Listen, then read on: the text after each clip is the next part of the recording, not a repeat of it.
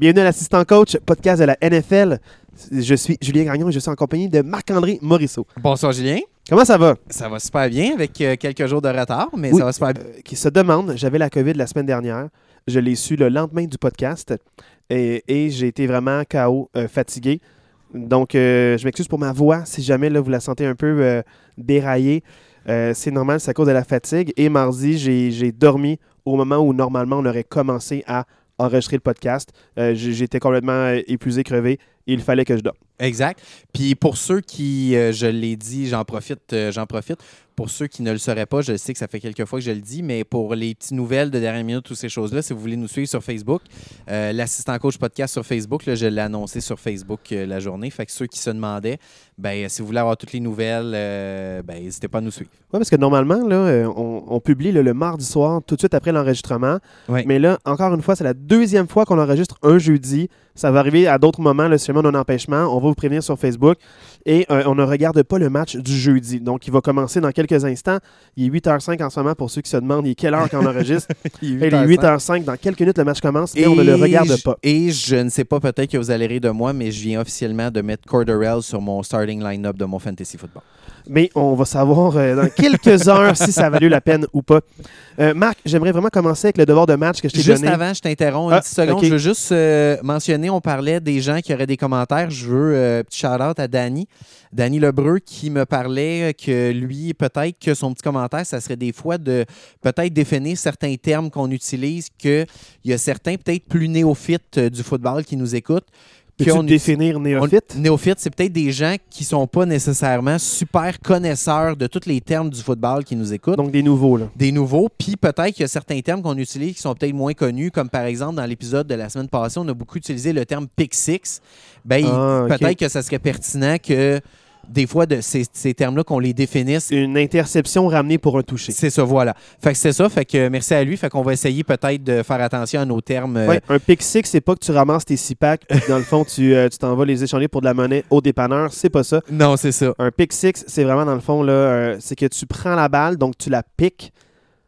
Six, qui est en anglais le chiffre 6, et le nombre de points que tu fais lorsque tu marques un touché. Parce que c'est pas 7 points, c'est 6 points, mais il y a un extra point qu'on peut avoir avec un botté, ou on peut y aller pour un autre touché qui donne 2 points. Je pense que le but, c'était pas d'expliquer pour des enfants de 3 ans, c'était Ok, de l'expliquer excuse-moi, pour j'ai- des gens qui... euh, Excuse-moi, je me sens emballé. C'est parce qu'il y a Béatrice qui a un enfant de quelques mois Oui, à juste côté à côté de nous, nous, en ce moment, qui oui. euh, nous fait des beaux sourires. Oui. Peut-être que vous l'entendez.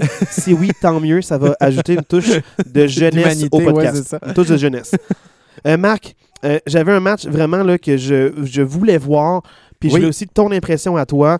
Euh, les Chiefs l'emportent 20-17 contre les Titans du Tennessee en prolongation, s'il vous plaît. Ouais. Euh, je, souvent dans mes devoirs de match, je sais comme pas trop par où partir. Mais moi, ce que je veux dire. Commence par le premier quart. La première Moi, la première chose que je veux dire ici, c'est la définition de l'expression anglo- anglophone bend but not break. Donc, euh, fléchis, mais ne casse Fléchir, pas. mais ne casse pas. Dans le sens que Patrick Mahomes finit le match avec 446 verges par la passe. D'habitude, quand Patrick Mahomes finit avec 446 verges par la passe, Wow. les Chiefs ont marqué 45 points. là. Oh, oui, minimum 35. Puis là, ils en ont scoré 20, dont 3 en prolongation. Fait que pour moi, c'est vraiment la définition de. C'est ça. Ils ont fléchi, mais ils n'ont pas. Tu sais, souvent, les Chiefs gagnent. ils ont- les Chiefs, dans ce match-là, ils ont pris la balle très, très souvent, très, très profondément dans leur zone. Ils ont quelques séquences, là, ils, ont, ils ont commencé le- avec le ballon à l'intérieur de leur ligne de 5.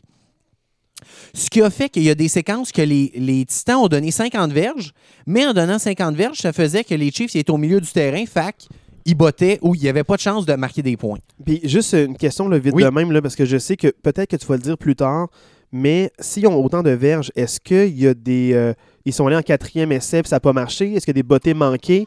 Il y a- il y a- en fait, là, il y a euh, Butker, le botteur de Kansas City, qui est revenu. là. il, a été blessé euh, pendant il est revenu quelques depuis deux semaines. semaines. il est Je pense que ça ouais. fait deux semaines qu'il est revenu. Il y a un extra point de manqué. Sur le premier touché du match, il a manqué son extra point. Parce que la première possession du match, les Chiefs marquent un touché. Il marque son extra point. Après ça, la deuxième séquence, field goal. La troisième séquence, c'est un miss field goal. Fait que, tu sais, déjà, ça a comme. Attends, tu dis qu'il y a eu l'extra point. Il n'y a pas eu non, il l'extra a point. raté l'extra point. OK. Fait que, première possession, les Chiefs marquent un touché, Ils ratent l'extra point. points. Ils ratent. field goal, ils prennent les devants 9 à 0. 9 à 0, OK. Puis après ça, l'autre possession, c'est un miss field goal. OK. OK? Mais, euh, ouais, sinon, il y a eu un quatrième essai qui a été raté justement au milieu de terrain comme ça. Mais sinon, il n'y a pas eu d'autres euh, d'autres bottées ratées. OK. C'est vraiment, euh, c'est ça. C'était vraiment des, des longues séquences des Chiefs qui se finissaient en milieu de terrain, mais qu'ils ont donné, c'est ça, 50 verges, mais que la défensive faisait le stop au bon moment. Est-ce que les- la défensive des Titans a fait des interceptions ou des fumbles? Il n'y a, pas- il y a pas de turnover. C'est ça qui est Dans fou. le match là. pour personne? Non. Wow. C'est ça qui est fou. Fait que, euh, la grosse différence, là, euh, tu sais, Mahomes a 446 verges. La grosse force des, euh, des Titans dans ce match-là, c'est que les Chiefs ont utilisé trois running backs. Claire Edwards-Hilaire, 4 courses, 5 verges.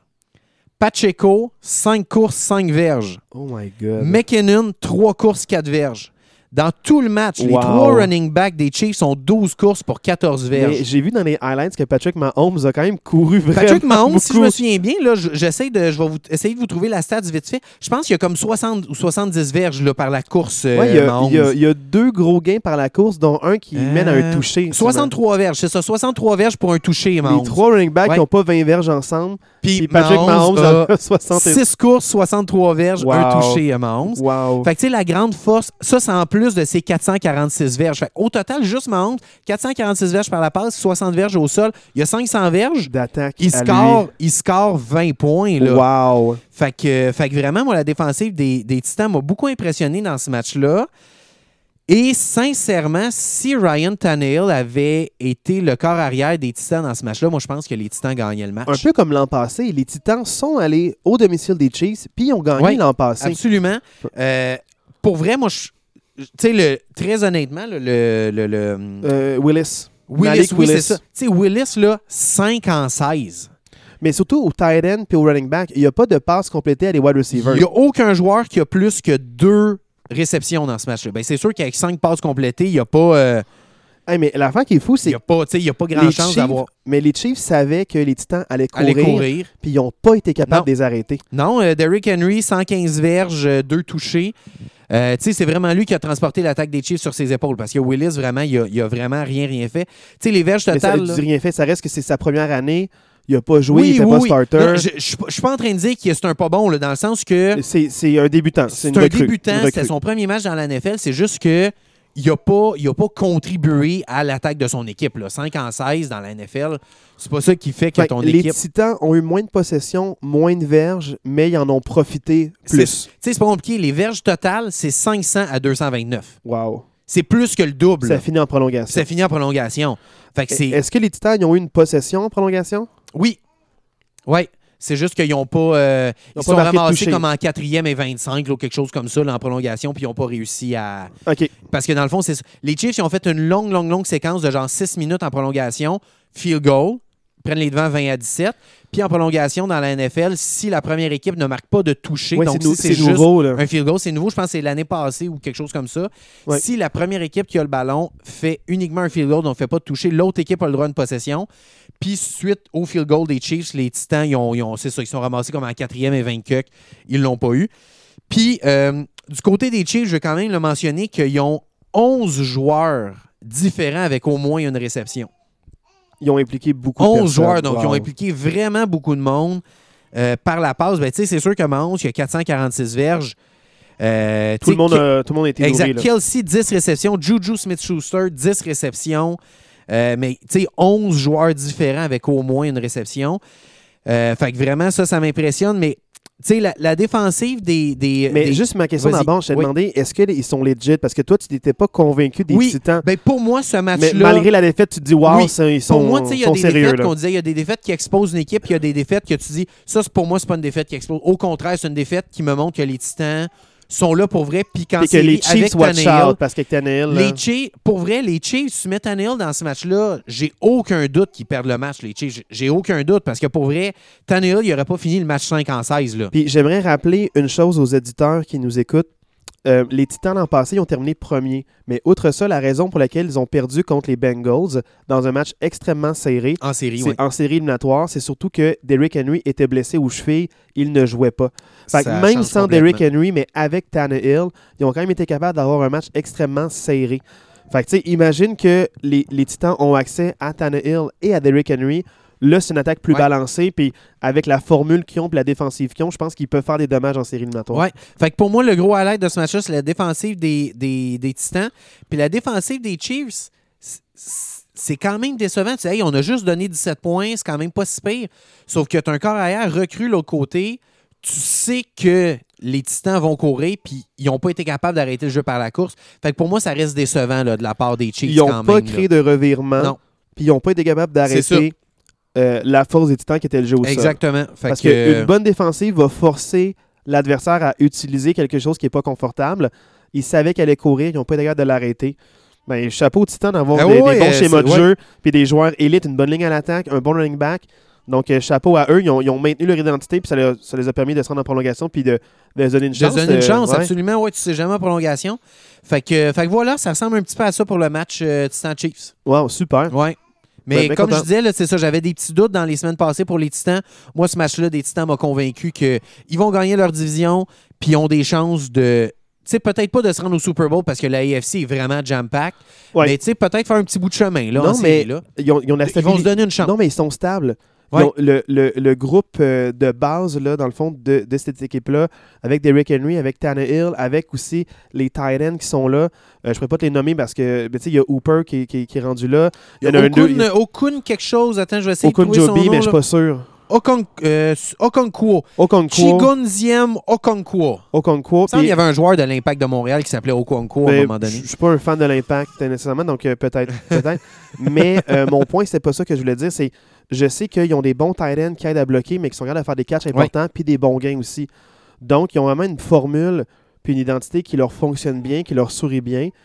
Puis pour moi, les Titans, avec l'entraîneur-chef Mike Vrabel, qui est là depuis longtemps, il y a une stabilité au niveau des entraîneurs-chefs, au niveau, dans le fond, des joueurs clés, des positions clés. Donc, même s'ils ont perdu A.J. Brown, qui a, un, qui a un talent extraordinaire, qui rend l'attaque encore beaucoup plus dynamique, je pense qu'ils sont capables de, de, de- Oui. de bien s'y faire malgré tout. là. Absolument. Moi, pour moi, les, les Titans sont là pour vrai. Ça va être une équipe de série. Puis euh, on verra ce que ça nous donne.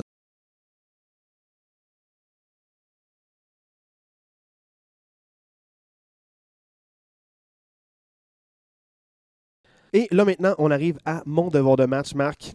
Et Yes, sir. les Chargers l'emportent 20 à 17 contre les Falcons. Et c'est un match complètement cirque. C'est un match complètement cirque parce que là, euh, j'aimerais commencer par le premier quart. OK, vas-y. Juste pour te mettre en contexte. Vas-y. Moi, je commence le match. Je sais pas quoi penser de tes Falcons que tu me vends depuis euh, un certain moment. C'est vrai que ça fait une couple de semaines que, Une couple de semaines que je tu suis hype. Là, tu, me, ouais. tu me les vantes. Moi, je te dis, les Chargers, je suis pas convaincu. Justin Herbert, euh, dans le fond, il me semble blessé. Ça fait longtemps que je l'ai pas vu. Tu as eu un devoir de match. Tu m'as tu m'as dit un peu ce que tu pensais. Donc là, euh, moi, ce que j'ai vu au premier quart, juste te mettre en contexte.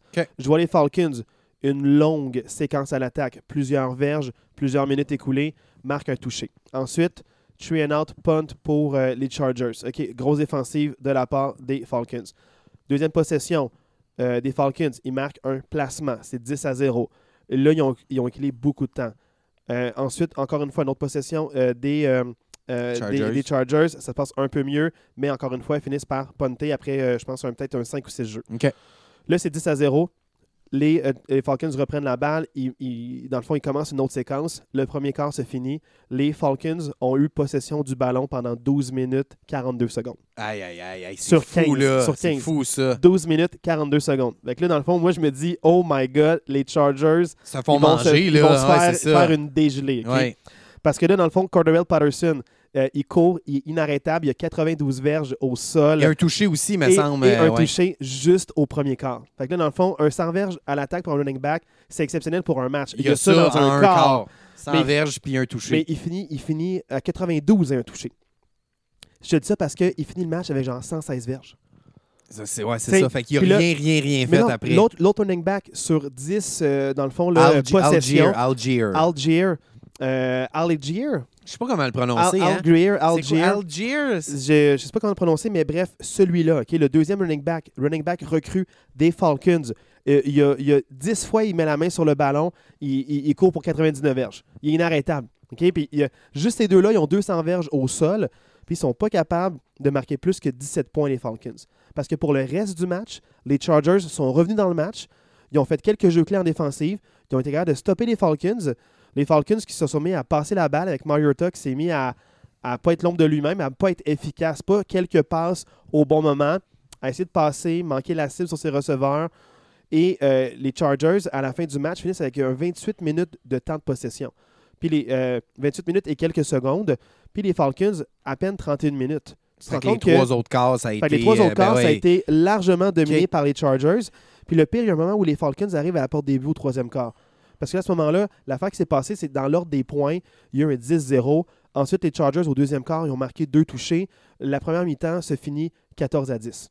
Les Falcons reviennent, je pense, deuxième possession avec la balle. Ils marquent un touché. Là, dans le fond, c'est euh, c'est 17-14 pour les Falcons. Il y a un moment où les Falcons retouchent au ballon. Ils peuvent marquer des points supplémentaires au troisième quart. Ils arrivent extrêmement proches de la zone de but. Et là, il y a un receveur de passe pour un court gain. Il essaie de pousser avec ses jambes. Il y a deux joueurs sur lui qui, qui le bloquent. Là, le jeu, il va bientôt être sifflé. Là. Mais il n'est pas sifflé parce qu'il essaye encore de pousser. Puis il train- la verge de plus, chercher la verge de plus. Pendant ce temps-là, Khalil Mack arrive, le plaque sur le côté, mais il plaque le bras. Enfin, dans le fond, le bras qui tient le ballon est plaqué Mhm. et Khalil Mack arrache la balle des mains. Et il court sur genre, euh, il court jusqu'à la ligne de 50 avec la balle. Genre, il court pour un 40 verges là, avec, avec la balle des mains. Puis là, je suis comme, oh my god, possession courte. Il empêche les, euh, les Falcons de Ça marquer un change le momentum. Ça change ça, le momentum là, du match. ouais. Ça change tellement le momentum que quatre jours plus tard, ben, une interception lancée par Justin Herbert. Ah. Fait que là, là, je me suis dit, c'est quoi ça, ce jeu-là? Il n'y a pas de revirement dans le match durant toute la première demi. Alors ça, coup sur coup, il y a un ballon arraché, retourné pour se faire lancer une interception juste, juste après. C'était c'était complètement cirque. Ce, ce match-là, c'était complètement cirque. Ça me faisait capoter. Plus tard dans le match, il y a un moment où est-ce que euh, ça crée- euh, les Chargers créent l'égalité.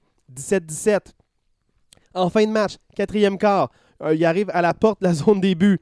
Puis là, tout d'un coup, Justin Eckler, qui est super fiable, il n'y a pas beaucoup d'échappées. Il en connaît un, un fumble. Il y a un joueur des Falcons qui prend la balle. Il court sur 30 verges. Il ramène ça à la ligne de 37. Il se fait plaquer, mais avant de tomber, il échappe la balle. Ah. Fumble. Repris par les, par, par les Chargers. Là, ça me fait capoter parce que coup sur coup, les deux équipes sur le même jeu ont fait deux fumbles. Et là, dans le fond, je me dis, OK, repossession des Chargers, mais là, ils sont peut-être à distance où le placement, il n'est pas, il est pas automatique. Mhm. Réussissent à faire quelques jeux explosifs, à se ramener en, en- en bonne posture. Je pense que c'est un, un placement de 27 ou genre Ok, 34 ouais, verges. très proche, là, de quoi très proche, là, une trentaine de verges, je pense 27 pour de vrai. Puis là, dans le fond, il, il marque un, il marque un placement en fin de match, puis il gagne 20 à 17. Wow. Ça m'a fait. ça- en tout cas, c'est deux revirements pour les deux équipes. Mais je les deux sens- revirements sur, sur, coup sur coup à chaque fois. Je te sens un peu fâché contre les deux équipes. T'as pas l'impression que les... ni l'une ni l'autre a bien joué Non, nécessairement, beaucoup- dans le fond. Beaucoup d'erreurs évitables, mais pas des erreurs comme des mauvaises pénalités. Des fois, c'est des mauvais jeux. On, on cherche la verge supplémentaire. Mets-toi au sol. Tu pas besoin de la verge supplémentaire. Ça crée des revirements. Puis le pire, c'est que Justin Herbert, on, on- on peut le défendre en disant il manque Mike Williams, il manque Keenan Allen, qui sont les, les deux euh, top receveurs de passe pour cette équipe-là. Les recrues ont fait une job exceptionnelle. Les Titans aussi. Everett, quelques, quelques beaux catchs. Carter aussi, quelques bons catchs. Vraiment, ils l'ont aidé. Fait que c'est pas tant le fait qu'il manquait les receveurs de passe élite. euh, tu sais, dans le fond, là, des, des, des pro ballers, là, donc euh, parmi, parmi les puis bons Allen, joueurs, ouais. ils sont exceptionnels, ces deux joueurs-là. C'est vraiment Justin Herbert, durant toute le- la première demi, il lançait la balle, mais comme avec des flics sur le côté. C'est comme s'il il, il voulait pas, parce qu'il était blessé aux côtes, là, genre Ouais, semaine 2, il y a- semaine 3. ouais, il y a- J'arrête pas d'en parler, que Ouais. sa santé euh, me- tient à cœur, parce que oui, dans mon fantasy football, mais c'est surtout que. Je pense que tu l'as droppé cette je l'ai semaine, droppé cette semble, semaine. Non, j'ai pas droppé, je le garde sur mon bench. Mais mon point, c'est moi, j'ai envie de voir du bon football. J'ai envie de voir les meilleurs joueurs jouer, puis que les meilleurs l'emportent, pas les moins blessés ou les moins oui, amochés. c'est ça. Puis je sens que Justin Herbert, il joue pas comme semaine 1, semaine 2, vraiment niveau élite. Il, il- comme je dis, il lançait des flics sur le côté. C'est comme s'il voulait pas lever son bras plus haut que ses épaules. Là, j'invite les gens à la maison de lever votre bras plus haut que les épaules, voir que votre côte sont comme étirées un peu. Ça, c'est comme si le torse, là, il était comme un étiré, puis c'est sûr, ça lui fait mal aux côtes. C'est pour ça qu'il veut pas lever la balle. Euh, il, il court plus, il veut pas recevoir de, de- de- de contact, il se débarrasse du ballon plus rapidement, il veut pas se faire Il veut se toucher. protéger. Il veut se protéger. Mais Amener, c'est que tu n'es pas à 100% Hey, repose-toi, repose ton corps quelques semaines, mets un backup, comme toutes les équipes ont fait. Euh, dans le fond, là, euh, les Dolphins ont mis des backups, ça s'est bien passé. Les Cowboys ont mis des backups, Ouais. ça s'est bien passé. Fais confiance à tes backups, ils sont là pour ça. Il faut que tu te reposes, surtout si tu veux te rendre loin en série éliminatoire Mm. avec, avec ce jeune-là. On, on- on en parle que la AFC, vraiment, euh, tout le monde se mange, ouais. est relevé. Mais tu en as besoin. Tu veux pas gaspiller la saison parce que puis de dire à la fin Ah, c'est normal qu'on ait perdu, il n'était pas en santé. Tu avais l'option de le faire reposer. Puis c'est sûr que la lutte est chaude en ce moment, mais prends le risque de peut-être perdre un match ou deux, mais qui guérisse, puis qui revienne en force, puis qui va te gagner des matchs Ouais. sur le long terme. C'est ça qui m'inquiète un peu avec les Chargers, c'est que oui, ils sont mochés, mais toutes les équipes vivent avec des blessures, puis je sens qu'ils les gèrent mal en ce moment. Mm. Ça m'inquiète au long terme. Si je suis un fan des Chargers, je ne suis pas encouragé par cette victoire-là et par cette performance-là. C'était un match qu'ils auraient dû gagner par au moins 10 points d'écart. Puis Ça a été serré jusqu'à la toute fin. Puis des jeux évitables de fumble euh, et d'interception. Puis surtout, dans le fond, là, il n'y a pas beaucoup de, de longues passes que Justin Herbert a, a tenté. Tu le vois qui est dérangé. Puis c'est un bras canon, mais je ne l'ai pas vu ce bras canon-là. OK. Fait Puis pour les Falcons, comment tu peux courir puis contrôler le tempo pendant 12 minutes 40? Puis après ça, Puis après ça, genre, abandonner la course. la course. Comment tu, comment tu peux faire ça? Annie, c'est que tu as deux running backs élites qui sont extrêmement bons. Tu as une bonne défensive qui est capable de faire des stops. Pourquoi est-ce que tu, tu lances la balle, écoule le temps, empêche ton adversaire d'avoir des séquences à l'attaque? Puis en plus, c'est pas juste pour empêcher, c'est pas juste pour écouler le temps, c'est ça qui te fait avancer puis gagner le plus de terrain. Ben oui, t'as as gagné, comme tu dis, 100 verges Algier puis 90 verges Euh, Corderell. ça, à la fin du, ouais, 92 c'est verges juste au premier quart. ouais, c'est ça. Mais les juste- deux ont plus de 100 verges chacun. Ben oui. Fait Mais- Question pour toi par rapport à Mariota. Euh, tu sais, tu disais que tu l'as senti un peu erratique. Est-ce que tu Ouais. sens. Parce que tu sais, on avait un peu cette discussion-là avec Justin Fields euh, dans les dernières semaines. Est-ce que tu sens que c'est vraiment lui ou il est juste mal entouré? Il n'y a pas nécessairement de bons receveurs établis? Peut-être qu'il est mal entouré parce que là, c'est sûr que dans le fond, euh, Kyle Pitts, c'est un tight end Ouais. qui était dans le fond toute étoile l'an passé. Mais là, euh, Calvin Ridley, euh, dans le fond. Il a euh, été échangé. il a là. été échangé. il est suspendu, mais il a été il échangé. était suspendu parce qu'il avait parié sur la victoire de son équipe Ouais. alors qu'il ne jouait pas. C'est un peu absurde, mais tu n'as pas le droit de parier sur ton Non, équipe même ça. si tu joues pas. Même si tu n'as aucun contrôle sur le match. Mm. C'est pas comme si tu. En tout cas, peu importe. le- On- les règlements sont ça. là pour ça. Même je trouve ça absurde, il a été suspendu une saison complète, alors que quelqu'un qui a 24 euh, poursuites au civil, lui, il- il manque juste 12 matchs. C'est ça. C'est pas grave. C'est complètement. 1000 t'as pas le droit de parier 1500$ piastres sur ton équipe pour gagner quand tu joues pas, mais tu as le droit d'avoir 24. En tout cas, peu importe. La NFL est très conséquente dans ses mesures disciplinaires, mais il y a aussi, dans le fond, là, un autre joueur qui avait, euh, euh, qui avait été changé parce que c'est pas juste Calvin Ridley qui était bon aussi. Là. Je pense qu'il y avait un joueur qui, était- qui a changé d'adresse. à- Ben, il y avait Julio. Jones il y a deux ans. Il y a deux là. ans, mais il y avait, en tout cas, il y a- il y a- dans ma tête, il n'y avait pas juste Calvin Ridley, il y avait quelqu'un d'autre aussi qui n'a pas été capable de. a été échangé. Donc, euh, je, je, je perds son nom, mais ils ont perdu plusieurs. On en parle moins de, de, de- de l'autre option, mais je trouvais que c'est une option viable. Bref, peut-être que c'est le manque de receveurs Il de y a passe. London aussi qui est arrivé, c'est une recrue qui a eu un Drake bon, un début de saison, deux, je pense deux ou trois matchs, mais depuis, il est Mais plutôt depuis que l'attention des meilleurs Ouais, ça. de l'autre équipe, euh, c'est sûr que ça devient plus Ouais. difficile. Donc, euh, ben bref, moi, je ne sais pas si c'est juste ça, mais Mariota, c'est quand même un corps arrière expérimenté. Il fait bien la job. Je le sens mobile quand il faut qu'il soit mobile. Mais je sens que les Falcons sont, sont pas bâtis pour se rendre loin en série éliminatoire. C'est un peu comme les aigles de l'an passé. Ils sont, sont pas rendus, S'ils là, se sont pas là. là, ils vont se faire battre au premier tour, mais ils vont être contents de s'être rendus en Ouais, série. C'est encore accessible parce que les Buccaneers ont toutes sortes de problèmes. Ils gagnent d'arrache-pied ou ils perdent d'arrache-pied. Mais euh, on Ça en va se jouer tard. une de ces deux équipes-là pour la division. un peu- Exactement, Puis l'autre puis fera pas le wild card. L'autre ne là. pas le wild card parce qu'ils n'auront pas une assez bonne Non. fiche. Donc, euh, ça m'inquiète pour les Falcons, mais c'est un bon pas dans la bonne direction. Avec le changement d'entraîneur-chef, avec Changement aussi de les- corps arrière changement aussi. de corps Matt Ryan arrière. qui est parti. avec euh, des bonnes recrues, autant comme on parlait des- de, de London, mais aussi de Algier. Ah, Algier. Algier. Algier. Je sais pas si Algier, mais écrivez-nous. euh, Envoyez-nous un extrait sonore de comment il faut le dire. Euh, je veux pas, je, je prends pas plaisir à scraper le nom d'un joueur, mais ce joueur-là est explosif, il est très bon, puis j'a- j'aime beaucoup le voir jouer. Donc, pour moi, l'avenir est beau. Mais c'est sûr que Cordell Patterson, qui c'est sa neuvième saison, tu pourras pas profiter de lui encore euh, Mais 3-4 non, ans. Là. non. Fait que, il, il t'aide à la reconstruction, mais ça va pas être lui à long terme, Non, malheureusement. Donc, euh, il faut, faut, Mm. faut que ça se passe vite. Mais j'aime j'aime le projet des Falcons, mais j'y crois pas pour cette saison-ci. OK. Ça, c'est mon opinion pour l'instant. Ça peut changer, mais pour l'instant, c'est ça qui est ça. Ben, merci, Julien, de ce, de, de ce droit de match. Merci. Parlons du match. La semaine dernière, Oui. les Eagles gagnent contre les Texans 29 à 17. Moi, j'ai vu, j'ai vu ce match-là et je vais être franc avec toi, les Texans jouent avec beaucoup de fierté. Les Texans, j'aime, ce qu'ils me proposent parce qu'ils ils ont perdu beaucoup de joueurs étoiles, mais à mi-temps, c'était 14-14. La défensive jouait bien. Euh, l'attaque aussi là, était inspirante. Je trouve qu'ils faisaient des bons jeux. Le problème, c'est qu'il en a eu plein les bras, puis A.J. Brown a fini par être A.J. Brown. AJ Brown, Puis, euh, A.J. quelle Brown. saison. Quelle saison exceptionnelle.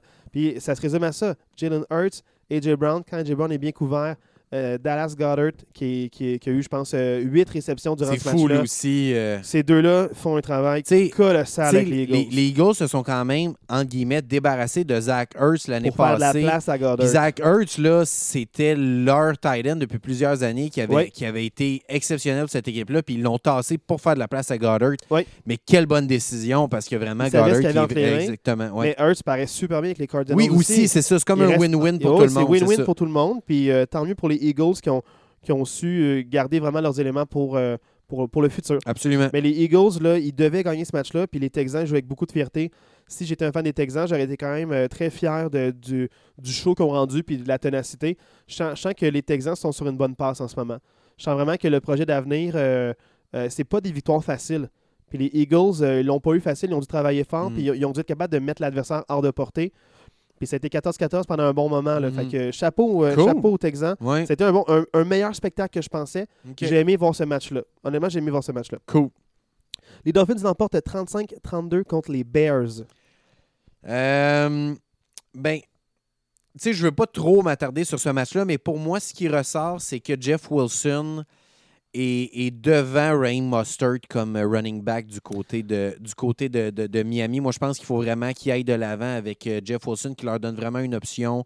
Une vraie option. Tu sais, il y a- a eu tellement de running back dans cette équipe-là cette année. Tu sais, il y a Chase Edmonds qui a été là à un certain moment. J'ai l'impression qu'ils ont commencé l'année, je pense qu'il y avait cinq running backs dans leur depth Oui, chart de premier plan, de, tu sais, des, des gars de nom, là, pas juste sur le practice squad, là, vraiment des gars de nom de la NFL. Ouais. Euh, là où Jeff Wilson y arrive, je pense que c'est vraiment lui qui prend la tête de, de ce, de ce backfield-là. Euh, fait que j'espère qu'ils vont continuer avec lui parce que j'ai trouvé qu'il a, donné un bon, un, bon, euh, un bon support à Tagovailoa dans, J'ai dans ce j'ai match-là. pas vu le match, fait que je veux pas parler de mon opinion, mais euh, je parlais des Dolphins et des Bears plus tard pour la semaine, Oui, pour la semaine prochaine. à venir. Mais ce, ce résultat-là me surprend. Donc, chapeau aux Bears qui débloquent. Ils ont trouvé un plan pour Justin Fields. Depuis qu'ils sont revenus de la bye week, c'est pas la même équipe qu'avant. Puis j'aimerais juste qu'on se rappelle, puis garder ça en tête.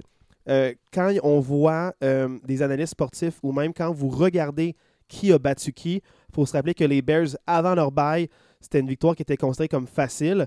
Donc, il ne faut pas se dire Ah, ils ont battu les Bears, donc cette équipe-là est bonne. Les Bears de maintenant, c'est pas les Bears d'avant. Non, c'est ça. Donc, Je trouve il faut, que- faut vraiment regarder Je- la victoire ou la défaite est arrivée quand. Ouais. Le projet qu'ils nous donnent en ce moment. Je trouve il- qu'ils ont bravo. compris comment utiliser Fields, puis je t'avais promis des statistiques euh, sur Ah, Justin Fields. C'est exceptionnel son match. tu sais, par la passe, là, il y a juste 123 verges par la passe, mais il en demeure pas moins qu'il est 17 en 28 avec trois passes de toucher. Trois passes de toucher, puis il a écrit le record pour le plus de verges Au en sol. saison régulière Ouais. au sol par un corps arrière. 15 courses, 100 15 courses, 178 verges au sol, puis un touché. Fait qu'il finit sa journée. Il finit quand même sa journée avec 300 verges d'attaque puis 4 touchés, là. Exceptionnel. fait il en demeure pas moins que moi, je vois vraiment une progression dans, dans son jeu. La petite question, c'est que je pense qu'on n'a pas encore trouvé la recette pour Chase Claypool. Deux réceptions, 13 verges. Il en Mais, demeure pas euh, moins qu'à la fin. Ouais, highlights, c'est ça. à la fin, il est plaqué par deux joueurs des Dolphins avant d'avoir une possibilité de toucher au ballon. Donc, il y aurait, peut-être un. Peut-être il aurait dû Une en non-décision non- contestable de la part des arbitres Ouais, qui aurait peut-être permis aux Bears de poursuivre leur séquence, puis à Mais tout le moins de faire d'avoir une tentative de Chase placement. Claypool fait respecter, fait respecter Mooney. Exact, Il fait respecter le tight end, Ouais. Comet. Comet qui a eu un excellent met- match. qui a, Ouais. qui a eu un excellent match. Donc, euh, pour de vrai, ça libère, ça libère la pression aux autres. Donc, euh, bravo pour l'acquisition. On pensait que c'était pour la saison prochaine, mais c'est dès maintenant que ça se Oui, passe. oui, c'est ça, ouais. Donc, euh, chapeau. Humiliation, les Bengals démolissent 42-21 les Panthers. Si je dis démolir, c'est que c'était 35-0 à la mi-temps. Puis il y a un moment où c'était 42 à 7. C'est là, que j'allais dire. Fiez-vous pas à 42-21 que tu dis, ah, c'est peut-être. c'est Non, non, non. Non, non, les Panthers, C'est- débarqué, c'est fini. Euh, moi, je veux, tu sais, je, je veux- je veux juste le mentionner. Ça paraît pas au score, puis ça change pas l'allure du match, mais juste pour dire à quel point Caroline, ça va pas bien. Trois fois, il y a eu des jeux que les Bengals ont inscrit un touché. Deux fois à la ligne de 1, puis une fois que c'est une course de 20 verges de Mixon. Sur ces trois jeux-là, Caroline avait un hors-jeu les trois fois. défensivement, là, sur ces trois jeux-là, c'est un jeu qui n'a rien changé à l'issue du jeu parce que ça finit sur un était- ouais, touché. mais il aurait donné une Mais option pour un oui, premier c'est jeu. dans le sens que, Ouais. tu sais, ça apparaît pas dans les statistiques, ça, apparaît pas nulle part, mais je trouve que c'est juste une petite statistique sur le site qui démontre à quel point cette équipe-là s'en va pas dans la bonne direction. là. Indiscipliné. Puis c'est. C'est sûr que c'est ça qui se passe quand tu renvoies ton entraîneur-chef après cinq semaines d'activité. Exact. Puis là, je, je pense qu'ils ont renvoyé à d'autres coordonnateurs. Ouais. J'ai perdu le fil un Ils font peu le ça. ménage, mais là, c'est c'est rendu En ben, cours de mieux. saison, ils essayent de Si rebâtir, mais Je ne veux pas en parler trop, mais si, les- si votre équipe affronte les Panthers bientôt, ben bravo à vous. c'est ça. Chapeau. Mention à. Mixon, 5 touchés dans ce match-là. 4, par la, quatre au sol, 1 par la passe. Chapeau, mon gars. Euh, ils l'ont ils l'ont feedé, me dire, Ouais. pour euh, c'était son match, puis il n'y avait aucune réponse de la part Non, non. de la part de l'autre équipe Mm. des Panthers. Vraiment dégueulasse. Euh, dans le fond, là, un match là, euh, vraiment euh, surprenant pour moi. Les Lions gagnent 15 à 9 contre les Packers. Marc, Marc, tes Packers. Aaron Rodgers, trois interceptions, dont deux dans zone début. Il y a des saisons complètes qu'Aaron Rodgers avait ça, trois interceptions. Là, il y en a trois dans le même match. Euh, tu sais, la défensive de Détroit, là, cinq rookies dans cette défensive-là. là. Cinq rookies sur 11 joueurs. Cinq partants rookies sur 11 joueurs. C'est leur première saison. Oui, oui, rookie, c'est ça. C'est leur première Pas, saison. pas première ou deuxième, là, vraiment la c'est la première saison. Fait que ça veut dire que tu as la moitié de ta défensive que c'est des joueurs de première année. Moi, chapeau à cette équipe-là, chapeau à cette défensive-là qui s'est battue contre un Aaron Rodgers et une attaque des Packers qui est, qui est catastrophique, lamentable. Je, je- je manque de qualificatifs pour vrai. Pour les Lions, ça fait du bien. Un match de division. Oui, Pour vrai, les Lions, c'était leur Super Bowl. En quelque part, c'était un peu ça. Ben oui, parce qu'à 1-6, tu te bats pour la fierté. C'est ça. Puis Aaron Rodgers te dénigre. À chaque fois qu'il perdait un match, il disait Au moins, on n'a pas perdu contre les Lions. Ouais. Ben là, mon chum, tu as perdu contre les ouais. Lions. Fait que, tu sais, bref, tout pour dire que Aaron Rodgers, il se fait euh, beaucoup d'ennemis dans le locker room en ce moment. Il a parlé en- dans le dos de tout le monde. Tout le monde. Là, ouais. cette semaine, il dit que peu importe c'est quoi notre opinion sur lui, il s'en fout. Fait que disons ce qu'on veut sur C'est lui. ça. Puis je veux juste mentionner là, que, que tu sais, euh, on s'en parlerait, on s'en parlait avant. Pendant le match, ceux qui ont écouté le match, il y a eu l'interception dans la zone de but de, je me souviens plus du joueur défensif de Détroit, c'est un rookie aussi. C'était une passe vers Bakhtiari, qui est un joueur de ligne qui s'est euh, transporté comme tight end À la pour ce position de jeu-là. tight end pour le jeu, ouais. Puis euh, le commentateur a passé 10 minutes à louanger le joueur défensif en disant quel jeu, quel jeu, quel jeu. Euh, c'est pas quel jeu. Honnêtement, là, c'était juste une excessive mauvaise passe d'Aaron Rodgers. Puis même si le joueur défensif n'avait pas été là, le ballon se rendait même pas à Bakhtiari. Bakhtiari aurait même pas pu capter le ballon. Puis la statistique, c'est que ce joueur-là, à vie, c'est sa première interception. Tout niveau confondu. Du, tu sais, du middle school, high school, college, NFL, c'est sa première, Première, ouais. interception. Fait que ça, veut tout dire. Fait que, fait que je veux pas m'attarder, mais pour moi, cette saison-là, c'est une saison perdue pour les Packers. Euh, J'ai l'impression que ça va aller de mal en pis là, à chaque semaine. Puis euh, voilà, Puis chapeau, chapeau euh, au, au Lion, hein, honnêtement. Chapeau au Lion. Dan Chapeau au Campbell, Lion, là. là, Dan Campbell, il a le cœur sur la main. Puis bravo, cette équipe-là, il abandonne pas. Ouais. Puis le gritty, le grit, comme euh, le grit, c'est ceux ça. qui ont, ce- le grit, ceux qui ont écouté Hard Knocks savent. ça. Le grit. Là, dans le fond, la surprise de la semaine, les Jaguars l'emportent 27 à 20. La surprise, parce que les Raiders gagnaient 17 à 0 et ils se sont fait remonter. Et ils ont perdu contre les Jaguars 27 à 20. Rien ne va plus pour les Raiders. Autre massacre, autre humiliation, les Patriots l'emportent aïe, aïe, 26 à 3 contre les Colts. Les Colts qui n'ont jamais été dans le coup avec, La- euh, la avec ligne- leur recrue. La ligne défensive des Patriots a mangé la ligne offensive. Neuf sacs dans le match. Ils ont humilié les Colts, ils, ont profité. humilié les Colts. Euh, tu sais, le seul point négatif, si je peux dire ça comme ça, du côté des Patriots, pour moi, l'attaque m'inquiète quand même un petit peu. Mais c'est pas le seul point négatif. Moi, j'ai j'ai un collègue qui est fan des Patriots. OK, vas-y. Puis quand je lui ai parlé de ce match-là, il m'a dit Ouais, mais combien de touchés offensifs? Ben, c'est là, juste c'est là que je m'en allais. C'est exactement ça. C'est là que je m'en C'est allais. ça. Dans le match, là, les, les, euh, les Patriots ont deux touchés dans le match. Il y a un des touchés qui c'est un pick six. Donc, c'est la défensive qui fait Je l'ai l'interception. verbalisé en français en début de match. Exactement, en début de, pas en début de l'expliquer en podcast. Début de match. Et, et le deuxième touché, c'est un field, c'est un, c'est un, pas un field goal, mais c'est un block punt. Donc, les, les, les unités spéciales des Patriots bloquent le dégagement des Colts et l'attaque des Patriots reprend la ligne de deux. Et ils inscrivent le touché. C'est les deux seuls touchés du match. Fait que ce que ça veut dire, c'est que Le seul touché offensif, la séquence a commencé à deux à la ligne de deux. Exact. Fait que pour moi, l'attaque des Patriots inquiète. Sont- on s'entend, là, sont quand même à 5-4 dans la division la plus relevée de la Mais NFL. ils ont ils ont eu seulement deux matchs interdivision. Ouais. Ils sont 1-1. Ils ont battu les Jets quand, euh, de mémoire, Wilson ne jouait ne pas. jouait pas. Donc, Fait que, euh, Ils sont quand même 5-4. On peut pas leur enlever leur fiche, Ouais. mais j'ai de la difficulté à voir cette équipe-là en série malgré tout. On en parlera tantôt, mais moi, j'ai quand moi, même je les, cette, je les vois pas là. cette inquiétude-là. euh, j'ai quand même une inquiétude par rapport à les, l'attaque. je les vois pas là parce qu'ils ont battu des équipes un peu comme euh, les Steelers en début de match, quand avait- quand- en début de saison, quand il y avait beaucoup de blessures. Ouais. Donc, ils ont battu des équipes qui étaient à terre, puis en ont profité parce que la défensive euh, mange les recrues mais, arrière et mange les mauvaises La, la défensive des Patriots, c'est une des, sinon la meilleure défensive de la ligue. Là, on s'entend. Oui, reste élite. Là, autre surprise euh, cette semaine, mais il faut pas être surpris d'être surpris, Marc. Non. Les Jets sont pour de vrai. Oubliez les Jets avec victoire facile. Les Jets l'emportent 20 à 17 contre les Bills. C'est quoi la différence dans ce match-là, Julien? C'est que Josh Allen s'est fait plaquer puis il était blessé au coude. Pour moi, c'est pas ça. la Non, c'est le jeu au sol. Parle-moi-en. Merci. Merci. Leur- La leur- leur- différence dans ce match-là, C'est le jeu au sol. c'est que les Jets ont 174 verges au sol et les Bills ont 39 verges au sol. Combien par Josh Allen? Euh, non, ben, je, je- je parle juste des running backs. Je parle juste des running backs parce que Josh Allen, je pense qu'il a 60 verges aussi. Là. Ouais, c'est ça. Mais 39 verges par les running backs des Bills. Par contre, Naïm Hines, c'est son premier match à vie. Il y a eu un target, puis c'est tout. Oui, pas oui, il est nouveau dans le système. Mais dans le sens que c'est pas lui qui va révolutionner le jeu au sol des Non, Bills. malheureusement. Pour moi, c'est ça. La différence du match, c'est le jeu au sol.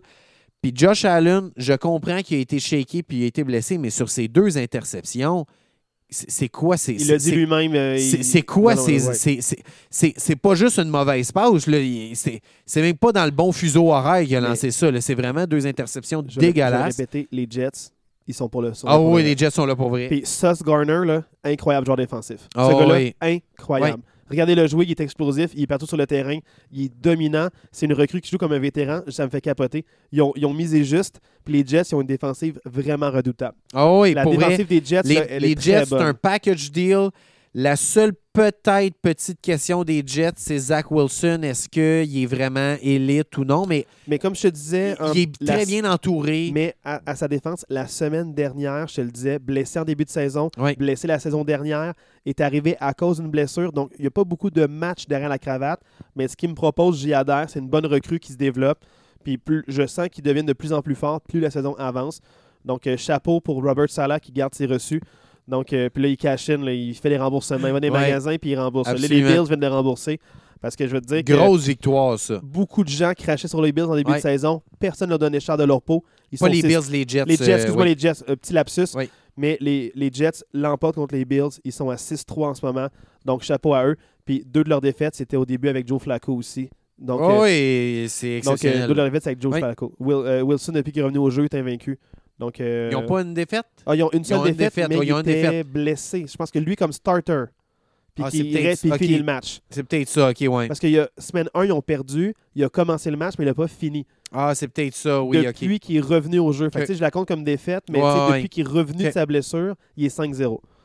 Fait que, tu sais, sa- sachons-le, là, je veux dire. Sa- Sachons-le. Donc, euh, ceci étant dit, on passe maintenant au prochain match. Les Vikings l'emportent in extremis contre les Commanders. Gros match serré. Puis une victoire, c'est une victoire. Les Commanders, on en parlait qu'ils sont capables du meilleur comme du pire. Ils ont vraiment un- une bonne défensive. Euh, pour de vrai, chapeau aux Vikings d'avoir emporté, puis les Commanders d'être restés dans le coup jusqu'à la fin. J'adore ce que Tyler Haneke nous propose. Encore une fois, il aurait pu encore se sauver avec la victoire. Euh, c'était un beau match, c'était divertissant, mais euh, on n'en parle pas beaucoup parce que les Vikings, c'est pas un gros marché. Puis les Commanders, tout le monde parle du fait que leur propriétaire euh, est est poursuivi par, la, par le fédéral à cause de crimes financiers, puis qu'il il veut pas vendre son équipe à, euh, à Jeff Bezos. Mais peu importe, les, les Commanders, on parle pas de. Mais ils ont des joueurs de talent là-dedans. Puis c'est une équipe qui est vraiment divertissante à voir jouer. Donc, euh, pour de vrai, c'est black qu'on parle des Commanders, mais pas pour les bonnes raisons. Tu sais, puis on s'entend que les Commanders sont 4-5 dans une division où c'est la seule équipe en bas de 500. Tu sais, c'est- pas une mauvaise équipe, les Commanders. Non. Là, Euh, c'est, il y, a, il y a quelque chose à faire Ils là. perdent par pas beaucoup de points. Ouais. là. Ils sont ont- toujours dans le match. Ils ont été déclassés une fois, là, mais je ne me Mm. plus par contre quelle équipe, mais à part une fois que ça s'est mal passé, euh, le reste, ça s'est vraiment bien passé. Les Seahawks l'emportent 31-21 contre les Cardinals. Moi, j'aimerais ça qu'on commence un peu à parler, à, à parler des Cars. On parle beaucoup des Rams, de Tampa Bay, des Packers qui sont des déceptions. Mais il va falloir qu'on commence à parler des Cardinals comme étant des plus grosses déceptions de la NFC cette saison. C'est- une catastrophe, la saison d'Arizona en ce moment. Pour vrai, c'est il n'y a, rien qui fonctionne. Ben, en fait, la seule chose qui fonctionne, c'est que la défensive d'Arizona a cinq bonne. touchés défensifs. C'est bon. la première équipe cette saison, son numéro un dans la ligue. Ils ont cinq touchés défensifs. C'est à peu près la seule affaire qui fonctionne. La défensive va bien, mais à l'attaque, Ouais. même avec le retour de DeAndre Hopkins, les, les Cars ne sont pas capables de faire des longues séquences, séquence après séquence. Il y, a- il y a quelque chose qui fonctionne pas. Murray euh, garde la balle. De- du match que j'ai vu, j'ai vu la première moitié seulement, mais il garde la balle tellement longtemps. Il cherche un jeu explosif. Vas-y, méthodique. Puis de temps en temps, fait payer la défensive avec des gros jeux, il mais veut juste le il gros cherche jeu. trop le coup de circuit. Puis à il faut juste qu'il euh, il se calme un peu parce que là, il arrête pas de dire à son entraîneur-chef de se calmer, à DeAndre Hopkins de se calmer. Là, toi, calme-toi. Ouais, c'est ça. Toi, calme-toi. Puis on s'entend qu'à 3-6, là, tu sais, ils, ont la même fiche que les Packers. T'as plus de là. marge de manœuvre, là. Ben, pour moi, c'est fini. À 3-6, là, tu reviendras pas de 3-6. Mais dans la là. NFC, ça joue pas. S'ils si, s'ils ont une belle séquence de Ben, victoire, tout ça, peut. ça joue. En tout cas, Regarde, Marc, on en parlera à la on fin en de la parlera à saison. la fin, mais moi, je pense qu'à 3-6, c'est Dernière fois que tu as dit que c'est fini, là, pour les Bengals puis euh, puis les Titans. Non, non, ça, c'était une statistique après deux semaines, là. Hey, hey, hey, mais Marc, tu m'as dit c'est fini. J'ai pas dit c'est fini. J'ai parlé de Las Vegas, que c'était fini à 0-4 ou quelque chose de Hey, même. ils se font remonter par tout le monde. C'est ça. Bon, là, dans le fond, parlons maintenant des Buccaneers qui l'emportent 16 à 13 in extremis à la fin du match. Pour moi, pour avoir vu la séquence à la fin, l'attaque des Rams qui n'est pas capable de gagner un premier jeu, ni par la course, ni par la passe. Les Rams, ça se passe pas bien. La défensive amenée est juste épuisée. Puis l'attaque n'est pas capable de, de fournir. Petit shout-out à mon père qui était euh, présent à Tampa Bay. Euh, il a passé la fin de semaine à Tampa Bay pour aller voir ce match-là. Qu'est-ce qu'il te dit? C'est drôle, hein, parce que juste, juste, juste avant la séquence victorieuse de Tampa Bay, on s'est texté, il me textait pendant le match, il m'a même euh, FaceTimé, là, je voyais la foule puis tout. Il m'a texté et on s'est texté, on s'est dit quel game poche, c'est nul à chier. Et juste après ça, la séquence de Tampa Bay a commencé pour le toucher victorieux. Fait La que, différence, c'est le tight end. Oui, Euh, euh, je me souviens plus de son nom, mais Outon, celui- UTTO. oui, c'est ça, celui qui a pris la place de Gronkowski dans le fond. Outon, Mais euh, c'est lui qui a le touché victorieux. Ouais, puis c'est lui que, dans la dernière séquence, sans time-out, euh, ils font une passe en plein milieu du terrain, puis il, il devait avoir gagné 60 verges. Premier jeu, passe de 30 verges, euh, Houghton était là, Ouais. puis c'est lui qui qui a fait le gros jeu explosif. Après, méthodique, des passes à ligne de côté. Ils ont dû respecter le milieu de terrain avec, avec le talent qui continue à aller là. Donc, chapeau. Chapeau, il en- à lui, il y en il a fait pas moins que pour moi, c'est pas c'est pas une victoire qui me rassure de Tampa Bay non, Non, plus. non. Pour moi, autant les Rams que les Buccaneers, il y a des grosses questions à se poser. Mon père, qui est un fan de Tom Brady, il, est- il est aucunement rassuré par Tom Brady. Là. Il, Ben, je comprends. Il, il- il- il le dit, là, il dit j'étais au stade, puis il y a quelque chose qui tourne pas rond. Prochain match contre les Seahawks à Contre Berlin. ouais, ouais, ça, ça va être. Moi, moi, je gagerais pas Hey, cher sur Tampa Bay les- dans ce match-là. Mais ils sont à Berlin. Puis la statistique qui veut rien dire, Tom Brady est 3-0 dans les matchs internationaux.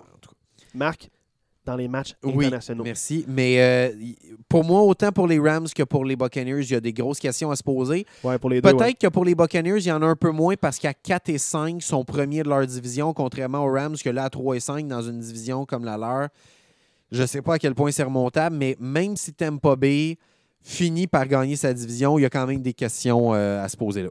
Oui, puis dernier match, dans le fond, à se jouer, c'est les Ravens contre les Saints. Les Ravens l'emportent 27 à 13. Pour moi, c'est c'est un no-show des Saints. là. C'est- Ouais. C'est pas tant les Ravens qui, qui, qui ont été euh, époustouflants. Tu sais, je, je le sais, j'ai deux joueurs que j'amène tout le temps des statistiques, c'est Fields puis Lamar. Lamar, 12 en 22, 133 verges.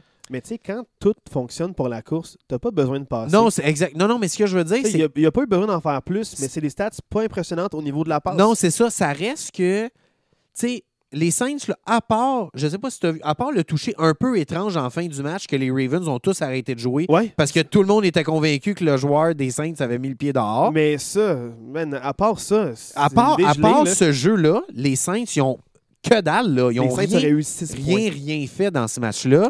Puis pour ceux qui n'ont pas vu ce toucher-là, pour vrai, allez voir, la, allez voir la reprise juste de ce toucher-là parce que pour vrai, moi, c'était une des rares fois dans la NFL que j'ai vu un- une espèce de séquence comme ça que littéralement, tout le monde a arrêté de jouer sur le terrain, sauf le gars qui avait le ballon.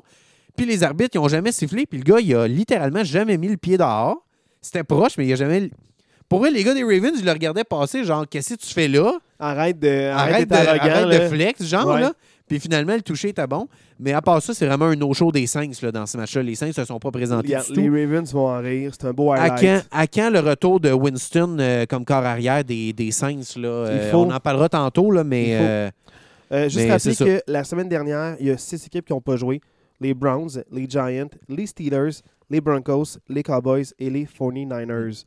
Et je t'ai dit la semaine dernière, je vais reparler des 49ers. oui. Pour de vrai, le prochain match contre les Chargers, je m'attends à ce que les 49ers r- rincent les Chargers.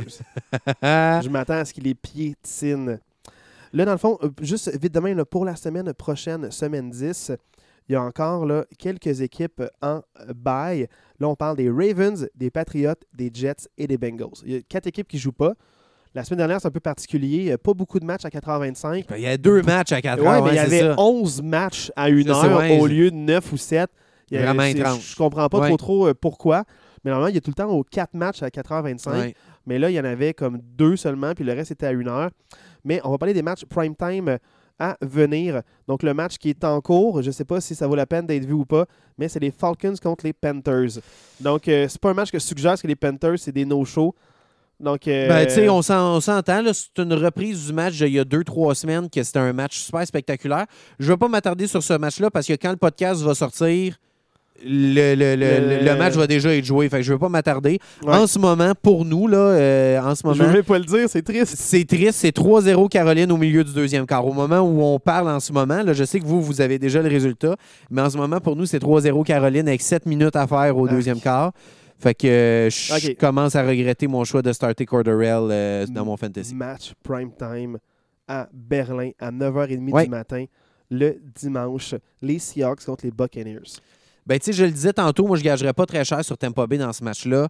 Euh, moi, Seattle, je le sais que ça fait plusieurs semaines, j'en parle. Moi, à chaque semaine, il m'impressionne de plus en plus.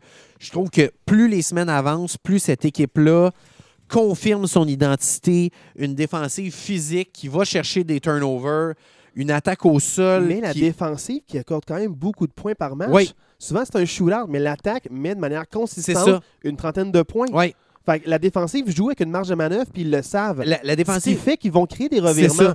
Ils peuvent s'en permettre Ouais. plus. C'est le C'est fun ça, c'est- c'est ça- qui est le fun. C'est pour ça que je disais physique puis, euh, puis créer des revirements parce qu'il donne des points, mais ils finissent tout le temps par aller chercher le turnover qui fait la différence dans le match.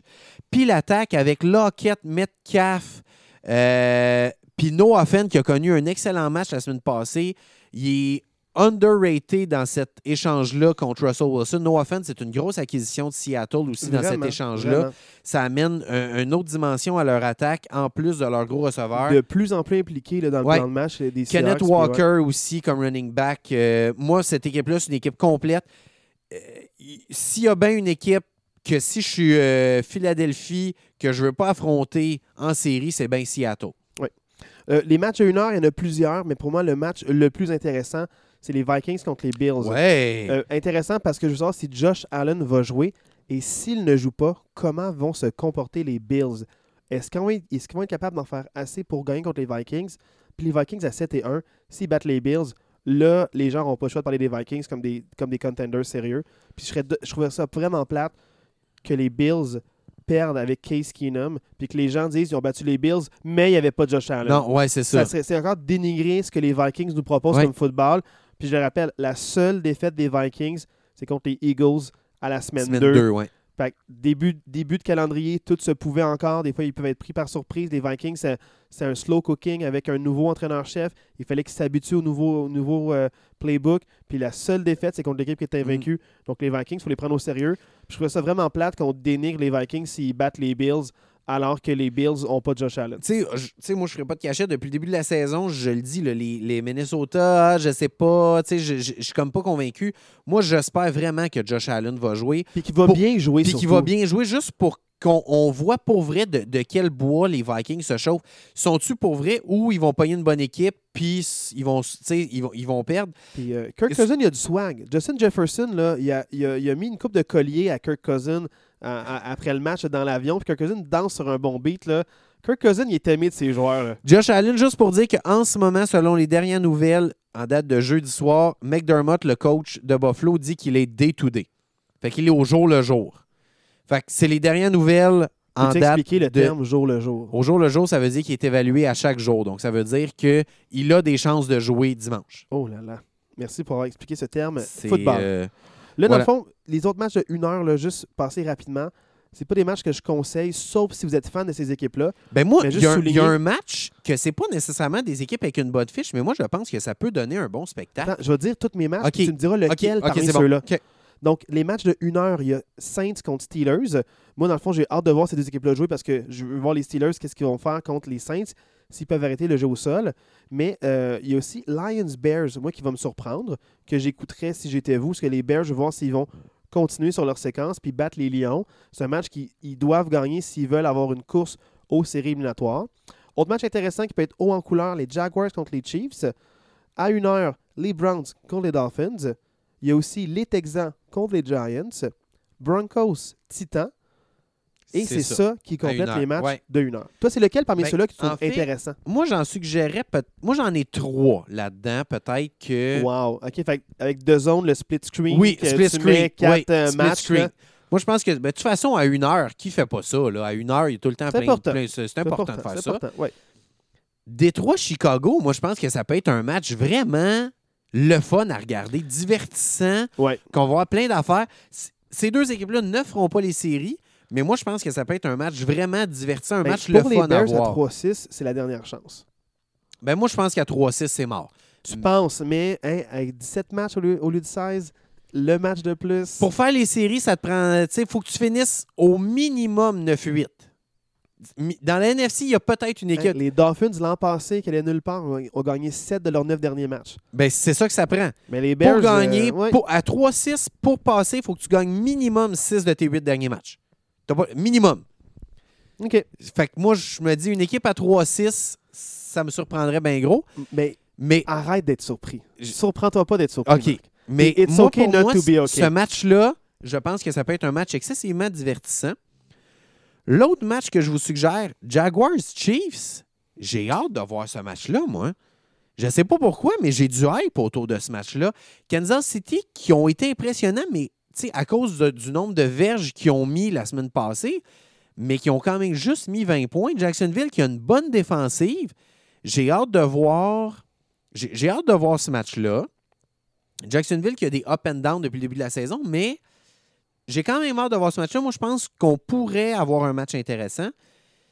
Puis le dernier match va peut-être te surprendre, mais Denver-Tennessee, j'ai hâte de voir ce match-là. Parce que Tennessee, qui n'a pas réussi à mettre beaucoup de points sur le tableau contre les Chiefs, qui n'ont pas une si bonne défensive que ça, là, je me dis Denver, qui ont une excellente défensive, j'ai hâte de voir s'ils vont être capables de mettre beaucoup de points sur le tableau. J'ai hâte de voir si Derrick Henry va être capable de de- d'empiler les verges contre une prime défensive comme euh, celle de Denver.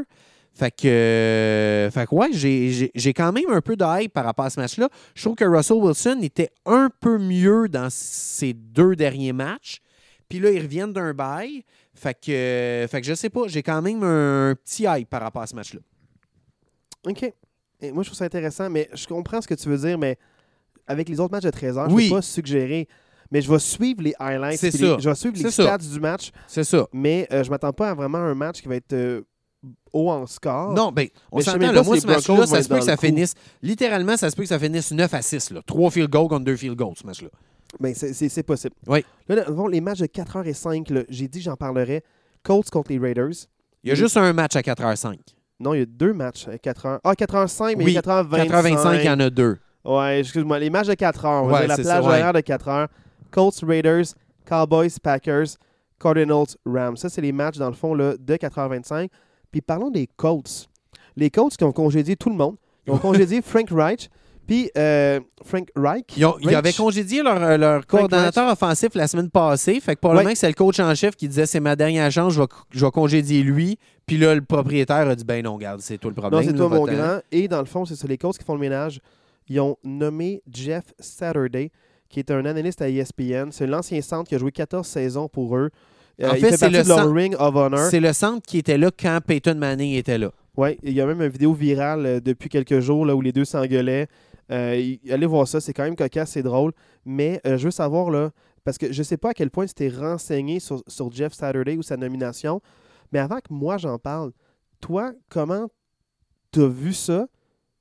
Puis après, qu'est-ce que t'en penses de ça?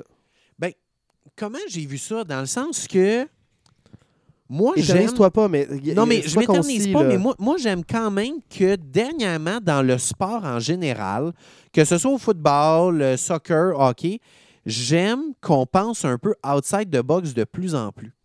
Moi, je trouve que des coachs de carrière qui ont fait ça toute leur vie, c'est bien, mais des fois de penser un peu outside the box, puis d'avoir quelqu'un avec une espèce d'approche puis une mentalité différente, je trouve que ça marche avec la nouvelle génération, une génération plus jeune, que ça prend un coach un peu psychologue qui est capable d'avoir une bonne, euh, bonne psychologie, puis d'être capable de s'asseoir avec un gars, puis d'expliquer les pour et les contre d'une décision.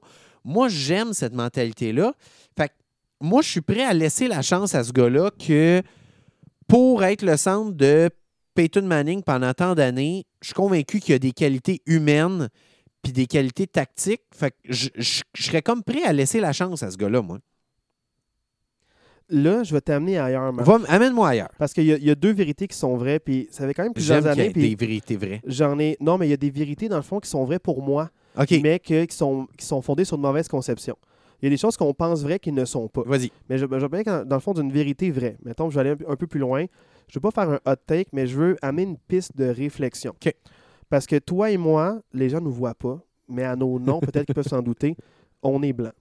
Oui. Il y, a un- une règle, il y a une règle qui a été implémentée il y a plusieurs années par Art Rooney II, qui est dans le fond le, le- le propriétaire des Steelers, puis il trouvait qu'il n'y avait pas assez d'entraîneurs-chefs de couleur dans la NFL. Peu importe. Pas juste des, pas juste des Noirs, mais de, de- peu importe la nationalité, euh, peu importe tes origines, il n'y avait pas assez de représentation De diversi- diversité, de diversité. Ben, C'était pas, la diversité n'était- n'était pas assez représentée. Ils ont créé un- des règlements pour au moins, euh, pour une entrevue, dans le fond, pour un entraîneur-chef, avoir au moins deux personnes, euh, dans le fond, de couleur, dont une qui provient de, de ton staff à toi, et au moins une personne de l'extérieur. Jeff Saturday a été en- sur un coup de tête appelé par le propriétaire Hey, ça doit être mon coach intérim. Et là, dans le fond, souvent, ce qu'on reproche aux entraîneurs-chefs de couleur, c'est tu manques d'expérience. Peu importe, même si ça fait 13, 14, 15 ans, ils vont dire tu manques d'expérience. Ce gars-là n'a jamais coaché de sa vie, sauf son gars en high school. High school, ouais, c'est ça. En high school. Peu importe sa fiche, c'est pas important, c'est du high school. Ouais, c'est du high school. Puis là, tu es en train de dire que la raison pour laquelle tu le veux, c'est qu'il n'y a pas d'expérience, puis c'est une bonne chose. Combien de personnes peuvent jouir de cette opportunité-là?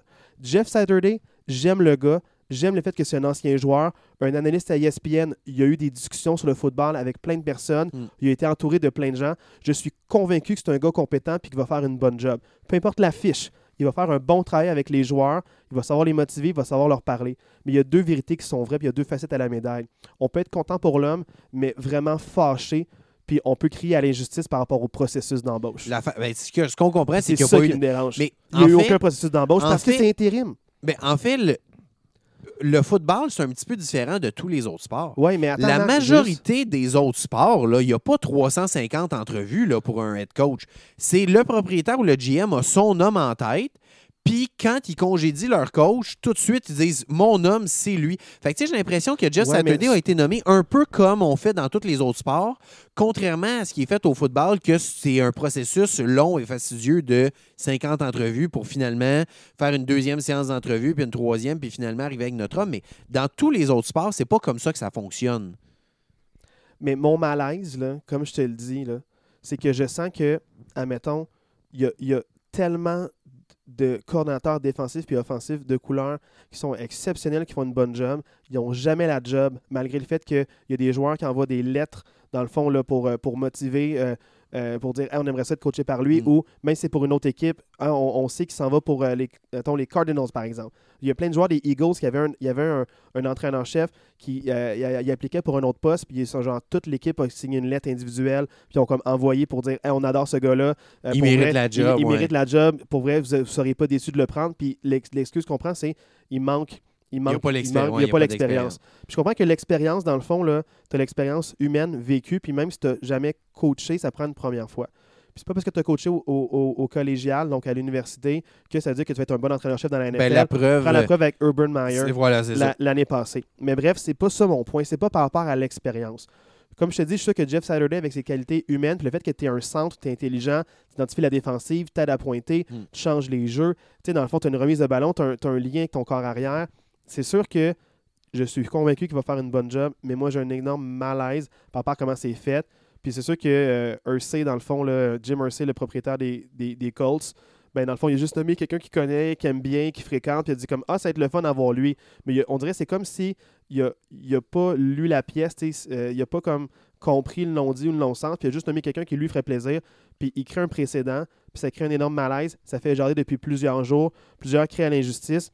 Puis si dans le fond, tu veux un ancien Colts, tu as Reggie Wayne, là, ancien numéro 18 pour les Colts, là, qui est dans le fond, là, il y a eu 6 Pro Bowl, il y a eu des All-Pro aussi, qui est déjà sur ton staff depuis 2018, qui coach là. Un coach par intérim, là, des fois, tu es peut-être mieux de prendre quelqu'un qui est déjà en place. Comme les Raiders ont fait l'an passé. Ils ont pris le, le coordonnateur des unités spéciales. Puis, à la limite, ton gars, ça Saturday, tu aidé. l'amènes l'année pro- ouais, ça, prochaine, ouais. ou a- a- arrive comme assistant pour dire Hey, reste proche de l'équipe, puis c'est toi qui prends les rênes l'année prochaine.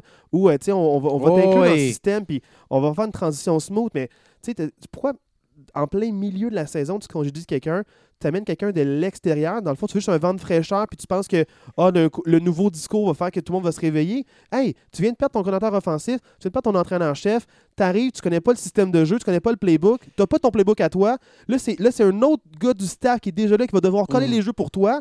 Tu beau être un bon motivateur, tu aurais pu venir les motiver, puis juste être un, un invité de marque, un, an- un ancien joueur qui vient les motiver, qui vient brasser un peu la Mais comme, comme, comme je dis, pour moi, le, le parallèle avec les autres sports est frappant.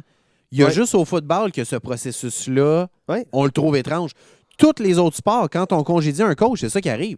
Quand on congédie un coach, on congédie le coach en chef, tous les assistants partent avec le coach en chef, et le nouveau Non, non. coach, il dans, arrive. Dans NHL, tu continues l'entraîneur-chef, c'est l'assistant euh, en- l'entraîneur-chef qui devient, qui devient Pas, coach. pas- pas- pas tout le temps. Souvent. Je suis pas d'accord. Quand on congédie un coach, là, souvent dans la NHL, c'est le propriétaire ou le GM qui arrive et qui dit Voici mon nouvel homme.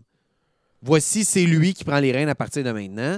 La majorité du temps, c'est ça. Ouais, mais dans, dans NHL, c'est un peu un cercle vicieux. John Tortorella, combien d'organisations il va aller scraper avec sa mentalité? Là, je suis un podcast de football. pas, là. non, mais je veux pas, marquer là-dedans. Non, mais ce que je veux dire, c'est que pour moi, Saturday, c'est. Ah, mais il y a combien de coachs? Il y en a 22 pour une équipe. NFL. Il y a tellement clair, de coachs. Oui, c'est- Non, mais ce que je veux dire, c'est juste de dire que le processus pour trouver un coach dans la NFL est tellement différent de tous les autres sports que c'est difficile d'aller en profondeur puis de dire y a-tu préjudice, pas préjudice, dans le sens qu'à partir du moment où le propriétaire, c'était lui son homme, pour moi, qu'il fasse 40 entrevues puis qu'on se fasse de qu'on se fasse un peu de de roman savon de Hey, il a interviewé euh, sur 50 entrevues 15 Marc, c'est personnes de la diversité. la Si c'est lui son homme, peu importe qui va passer en entrevue, c'est lui Ouais, qui va ça le engager de toute façon. tu sais. propriétaires, tu as 31 hommes blancs, puis c'est eux qui décident qui ont le dernier mot. Puis tu regardes les joueurs qui jouent. La statistique, c'est 77 des, c'est des, c'est des, des gens de couleur qui, qui jouent. Fait que pourquoi tu as près de 80 c'est 4 personnes sur 5 qui sont de couleur, mais tu as combien d'entraîneurs-chefs qui sont, qui sont de couleur? Tu en as genre de 1 à 4 Ouais, par, année. c'est t'en as pas gros, là. T'en as vraiment pas gros. Mm. Ils, sont, ils sont moins bons, ils sont assez bons pour jouer, mais ils comprennent pas ce qu'ils font. Tu c'est, ça la, la- la démarche que je te dis. mais ça, va- ça doit aller avec la démographie du sport. Dans la NBA, ils n'ont pas ce problème-là. je suis 100% Dans la. NHL, c'est Ouais. beaucoup à cause que c'est des pays nordiques. Puis, tu sais, dans le fond, Il n'y a ça pas prend beaucoup de, la neige. Il n'y a pas beaucoup de diversité. Tu peut-être que c'est un. Il faut aller avec la, avec la démographie Ouais. de ton sport aussi. Puis là, à date, ça, c'est un des seuls sports où ta démographie n'est pas toi. respectée au niveau de l'organisation. Je suis Ils sont très 100%. bons pour être coordinateur défensif puis offensif, mais la seconde qu'un poste d'entraîneur-chef, on va nommer mon ami du coin qui n'a aucune expérience. Je peux créer un- ça peut créer un énorme malaise puis un gros préjudice. Puis il faut en parler. On a pris le temps qu'il fallait. Ouais. Mais honnêtement, je comprends les gens d'être frustrés du processus. Et euh, honnêtement, c'est, ça a fait vraiment couler beaucoup d'encre. Mhm. Puis ça a créé un énorme précédent. Surtout dans les raisons pour lesquelles ils ont aimé. Puis tu le- me l'as même nommé. C'est le fun qui think outside the box. Puis je comprends qu'il ne faut pas se fier à son expérience.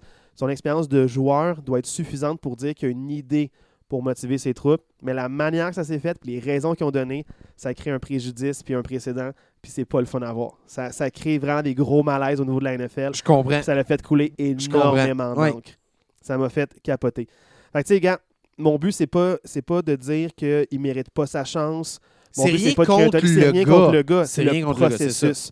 Parce que surtout quand c'est un coach par intérim dans la NFL, dans la NFL ils vont prendre quelqu'un de la place pour finir la saison. Puis ils vont Ça, je suis d'accord avec toi. Que, que un intérim qui vient de l'extérieur, c'est très, très rare, ça, Ben, c'est dans la NFL. C'est ça. C'est la ça. deuxième fois de l'histoire Ouais. de la NFL ça arrive. C'est ça. La première fois j'ai vu la stat, c'était pour une nouvelle équipe d'extension en 1945. C'est la deuxième fois de la vie que ça arrive. De l'histoire de la Ouais. NFL. La deuxième fois. Mm. C'est du jamais vu. C'est Que quelqu'un de Ouais. nouveau hors organisation Arrive en intérim. arrive en euh, intérim, quelqu'un sans expérience. C'est fou, ça. C'est la deuxième fois de l'histoire de la NFL. Wow. Fait que, tu sais, j'espère que j'espère pour eux parce qu'ils se battent pour leur contrat, ils se battent pour leur place. Puis là, à date, il y a un gros ménage qui va se faire Ouais. dans les Colts. Puis pour ces joueurs-là, je leur souhaite de, de garder une niche dans la NFL parce que c'est plate quand l'équipe va pas bien, qu'un paquet de joueurs qui vont se ramasser euh, un peu euh, à gauche puis à droite, Ouais. puis ils vont signer ailleurs. Fait que Mhm. tant mieux pour euh, tant mieux si ça fonctionne pour eux, mais c'est la, la roue est débarquée. Les Colts, là, c'est un peu comme pour Oh moi. les- oui. c'est un peu comme pour moi pour Caroline, là, ça augure vraiment Non, pas bien pour la suite. Tant mieux s'ils ont un bon motivateur, ils ont un bon narrateur, mais c'est ça qui est ça. Là, euh, deux autres matchs prime time, Marc. C'est sûr que dans le fond, je ne vais pas trop parler des Cards, des Rams, ni des Cowboys Packers, mais euh, pour, Pour, moi, je- très honnêtement, là, à 4 heures dimanche, il y, a- il y a trois matchs. Il n'y en a pas vraiment un qui ça va être un bon. Très honnêtement, là, Rams, Arizona, c'est deux équipes qui en arrachent énormément. Dallas, Green Bay, Dallas va piler sur Green Bay, euh, va, va piétiner Green Bay. c'est un, tout un spectacle offensif et défensif. Oh oui, ça- les- Dallas va, va tabasser Green Bay. Puis Indianapolis, Las Vegas, c'est deux équipes mauvaises. Euh, Las Vegas, on a beaucoup parlé d'Indianapolis, mais là, Las Vegas vient de placer et Warren et, Renfro. Renfro sur le IR, donc la liste des blessés à long terme. Fait que les deux manquent au moins quatre matchs. Euh, Las Vegas, euh, il- à chaque semaine, c'est de pire en pire. Euh, ce match-là, y, il y a une équipe pas bonne qui va gagner, mais ça ne ça changera pas le fait que c'est deux équipes pas bonnes, là, on s'entend. Non, mais un match que je veux voir, là, les 49ers contre les Ah Chargers. oui, ça, on veut voir ça dimanche Ça, on- soir. ça, c'est un ça, ça gros va être un match très prime bon time. match. Ça, il n'y a pas de compromis. Là. Faites une sieste à 4 heures, mais revenez pour le Oui, match de 8h20. Ouais. Parce que dans le fond, là, les, les 49ers, là, qui, pour moi, c'est une équipe là, là, qui peut revenir en santé si des beaux. Reviennent de- du bail en plus. Avec Christian McCaffrey, ajuster le playbook avec McCaffrey, puis tout vraiment. ça là, va être euh, électrisant. Puis les Chargers, ça reste qu'ils ont une défensive qui peut faire des jeux. Mais Justin Herbert, s'il n'est pas en santé, ça va mal se passer pour eux. ouais. Moi, je m'attends à une grosse victoire des 49ers. Je serais déçu qu'ils perdent, surtout après les avoir autant vantés. Mais c'est que pour, pour leur saison, moi, je vois les 49ers. Ça me ferait plaisir qu'ils gagnent un peu. Là. Oui. Euh, pour tout ce qu'ils ont vécu, puis les blessures, puis euh, dans le fond, dans les dernières saisons, là, ils, ont, ils ont eu des saisons, là, des fois, avec des fins crève-cœur. S'ils peuvent se rendre loin en série, je serais content pour eux. Je suis 100% C'est une équipe d'accord. Moi, je vois, je vois San. Francisco, euh, je vois San Francisco gagner ce match-là. Je vois San Francisco aller loin en série. Puis, tu sais, les Chargers, tu le dis, pour moi, ils sont 5 et 3, mais ils- ont tellement été affectés par les blessures, les Chargers, depuis le début de l'année. Je trouve qu'on ne voit pas vraiment cette équipe-là à, leur plein, à son plein potentiel. Fait que je- j'ai de la difficulté à les évaluer puis mettre vraiment un- un- une étiquette à cette équipe-là parce que j'ai l'impression qu'on n'a pas le portrait global. Puis je sais pas comment les Chargers vont être capables d'attaquer les 49ers qui ont vraiment une bonne ligne défensive. Ils peuvent stopper Eckler. Oui. Puis ils ont, ils ont vraiment des, bons joueurs si, défensifs. Eckler, si Eckler fait rien avec euh, Herbert qui est blessé et le manque, justement, on parlait de, Keenan receveurs, Allen et ouais, ouais. Williams. Là, Keenan Allen va peut-être jouer, là, c'est pas clair. questionable, mais c'est parce que s'il joue, je pense qu'il finit pas le match. Ouais, tu sais, il, il, le sera de gars pas. qui commence, il- euh, Ou il va être sur un rep count, là, il va jouer un certain nombre de jeux. euh, son nombre de jeux va être calculé. Fait que, fait tu sais, je je suis pas sûr qu'il va avoir un impact sur le match. Fait que, pour toutes ces raisons-là, je vois San Francisco gagner ce match-là, mais ça reste que c'est un match que je veux voir. Un match de dimanche soir, prime time, tout peut arriver. Ouais. là. Fait que moi, j'ai. Pour vrai, ça va être un bon spectacle. J'ai hâte de voir ce match-là. Puis je sais pas quoi penser les Chargers. Est-ce qu'ils vont avoir genre deux minutes d'attaque en premier quart, puis ça 15 en Ouais, deuxième? exact. Je sais pas quoi, quoi penser trop trop d'eux autres. Mais euh, ma question là, qui tue, Marc. Je veux savoir, est-ce que tu penses que les Commanders peuvent donner la première défaite aux Moi, Eagles? moi c'est mon hot take de la semaine. Ah ouais? On s'est C'est même pas parlé, c'est mon hot take de la semaine et c'est ton devoir de match. Ah, je t'ai même pas dit. Non, J'ai pas c'est réfléchi ton à ça. devoir de match, ce match-là. Washington, euh, je veux que tu ailles en profondeur sur Washington. Je veux que tu me dises vraiment cette équipe-là, comment tu évalues cette équipe-là. Puis les Eagles, je veux vraiment que tu me dises, c'est parce que même s'ils sont 8-0, on s'en parlait avant de commencer l'enregistrement. Ouais. On se disait, ah, tu sais, on n'est pas certain. Ils ont quand même eu une cédule facile. Euh, ils n'ont pas nécessairement affronté de grosses équipes depuis le début de la saison. Où est-ce que ça s'en va? On a des doutes un peu. Euh, fait que c'est ton devoir de match lundi soir. Mais moi, mon hot take de la semaine, c'est ça. Je pense que Washington va donner la première défaite à- aux, Eagles, euh, aux Eagles lundi soir, prime time. OK. Toi, comment tu vois ça? Moi, honnêtement, là, je sens que c'est un match serré. Puis les Eagles, là, même s'ils prennent une avance de 17-0, de 20-0, les Commanders vont finir par revenir de l'arrière. Les Eagles, je ne les ai pas vus mettre un adversaire hors de portée. Puis je me demande si, un peu comme les, avec les Texans, le match va être serré au début. Après ça, les, les Eagles vont décoller ou s'envoler, là, parce que c'est des Ouh. oiseaux. Mais euh, je ne serais pas surpris de voir les Commanders gagner par un placement en fin de match ou par un toucher à la toute fin parce qu'ils sont électrisants puis ils sont capables de marquer un toucher en fin de match dans le two-minute drill, donc dans le fond, dans les Mm. deux dernières minutes. Et on dirait qu'ils ont, ils ont une attaque qui peut être explosive avec beaucoup de bons ressorts de passe, deux running backs qui euh, sont capables, là, avec Gibson puis Robinson, de mettre beaucoup de jeux explosifs puis beaucoup de load sur leur jeu, sur, sur leur, euh, sur leur quad, sur leurs jambes. Donc, j'ai vraiment hâte de voir ça. Et là, dans le fond, j'ai réfléchi un peu, Marc, puis j'étais un peu euh, tourmenté de ton Pour mon devoir de match. match, ouais, tu me l'as pas dit, mon devoir pas- de match. J'avais pas réfléchi, j'avais oublié, il fallait que je te donne ça. Mais tu sais quoi? Je veux rester dans la division des Packers. Puis un match que je trouve intéressant, tu me dis qu'il risque d'être divertissant. Je veux voir les New Bears puis les New, les New Lions. Je veux voir les Lions contre les Bears. Souvent, tu les vois avec un œil adversaire, on veut les battre, c'est mes, mes rivaux de Parfait. division. Là, regardez d'un œil, puis je veux que tu me dises, Justin Herbert, comment tu l'as vu? Maintenant qu'on sait que Justin Herbert? Justin Fields, parce que j'ai, moi, d'un Justin à l'autre, là, Oui, c'est explosif. C'est ça. je veux voir Justin Fields. Est-ce que, dans le fond, tu euh, l'apprécies plus? J'arrête pas de vanter, euh, j'arrête pas de dire que c'est le meilleur athlète. Toi, tu me parlais de David Montgomery. Mais je veux savoir, est-ce que tu le considères dans, mettons, le top tiers de la ligue? Est-ce que tu le vois comme un carrière qui va devenir dominant dans les saisons futures? Parfait. Parce que là, dans le fond, depuis trois semaines, ils sont explosifs, mais ils perdent par peu. Là, je me demande s'ils vont en faire assez. Surtout que les Lions sont capables de se faire détruire complètement ou de garder un match serré avec leur défensive. Est-ce qu'ils vont gagner genre un C'est pas 42 clair à 7? l'identité de Détroit. C'est vraiment pas clair. Par-moi de Détroit, Ouais. puis par-moi des Bears. Comment tu les trouves? Deux, Les Bears qui sont regaillardis, comme on disait tantôt, depuis leur, leur bye week. ils sont hallucinants. Ils Fait sont que, explosifs. euh, Détroit qui sont capables de gagner des. de, de perdre, en fait, sont capables de perdre des matchs 42 à 40 ou d'en perdre 12 à 10, là. Comme, Ouais. c'est comme vraiment pas clair de cette gagner par équipe-là. 30 points ou perdre par 30 Ouais. points. C'est euh, D'une semaine à l'autre, c'est très changeant. Donc, j'ai envie que tu me parles des, des Lions. Je pense que Amon Ra Saint Brown, il va revenir au jeu ou il est revenu au jeu la semaine passée? Ben, il, a manqué un ou deux matchs, mais ça fait quand même une couple de semaines qu'il est revenu. Mais il y a eu deux très, très bonnes semaines pour commencer la saison. Et- depuis, les blessures l'ont affecté, puis il n'est pas revenu à 100 là. Je l'ai su cette semaine, Oh. Mais sa mère vient d'Allemagne. Et c'est un nom à sonorité allemande. Et c'est pour ça Ah. que son, ses noms sont un peu. Ben, euh, Amon-Ra, ça fait, euh, ça fait égyptien, le Non, dieu, le, dieu, euh, je sais pas le, le lien. dieu soleil, là, comment pas il s'appelait, le dieu vu, je sais pas quoi. j'ai vu un reportage à cause du match en, en- en Allemagne. Il parle beaucoup de l'Allemagne puis des joueurs avec leur identité ouais. Et qui sont euh, soit d'origine nés en Allemagne ou qui ont des parents qui viennent euh, d'Allemagne. Parce qu'il y a Equanimous St. Brown aussi qui joue pour Chicago. C'est oui, un oui. duel entre frères, ce, ce match-là. Mais c'est ça, donc dans le fond, c'est sûr que. euh, Parle-moi de la rivalité, euh, frérot. Est-ce qu'ils ont fait Saint un autre jersey swap? Bon. Parce que dans le fond, ils l'ont fait déjà par le passé. Mais j'aimerais ça que tu me parles un peu de. Ben, un peu de, de tout. Mais comme je te disais, le, dans le fond, le, le, euh, la sonorité, c'est surtout à cause d'un hommage à la maman qui est, euh, qui est Qui est allemande. Donc euh, voilà, c'est ça qui est ça. Donc euh, une grosse semaine de football, je rappelle, les Ravens, les Patriots, les Jets et les Bengals ne jouent pas. Donc Joe Mixon, une bonne semaine de repos après toutes les courses qu'il a faites. et euh, sinon, dans le fond, pour moi, c'est tout. Est-ce qu'il y a un autre sujet que tu veux aborder, Marc? Je pense que c'est tout. Ça ressemble à ça. Ça ressemble à ça. On se souhaite une belle fin de semaine de football. Juste mentionner qu'on finit d'enregistrer maintenant. C'est la mi-temps du match du jeudi soir. C'est 13 à 3 pour les Panthers.